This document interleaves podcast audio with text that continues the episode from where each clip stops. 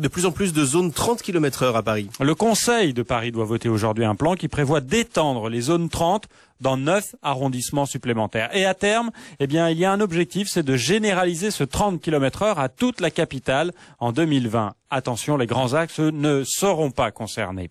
Alors, réduire la vitesse, est-ce efficace? Est-ce utile pour les automobilistes? Eh bien, oui, nous répond Dominique Rioux. Il est ingénieur transport à l'IAU, c'est l'Institut d'aménagement et d'urbanisme d'Île-de-France. C'est une démarche gagnante-gagnante pour tout le monde. Paradoxalement, en premier, euh, pour euh, le flux automobile.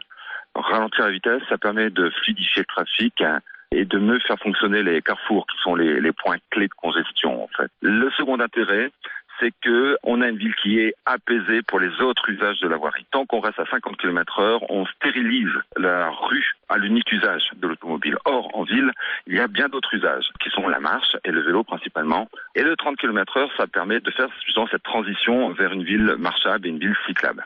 Il y a un enjeu de sécurité qui est extraordinaire. Lors d'un accident, il y en a toujours, le risque de décès euh, chute complètement. À 50 km heure, un choc peut être mortel. À 30, il est pratiquement jamais mortel. Donc il y a un gain extraordinaire là-dessus. Dominique Rioux de l'Institut d'aménagement et d'urbanisme d'Île-de-France.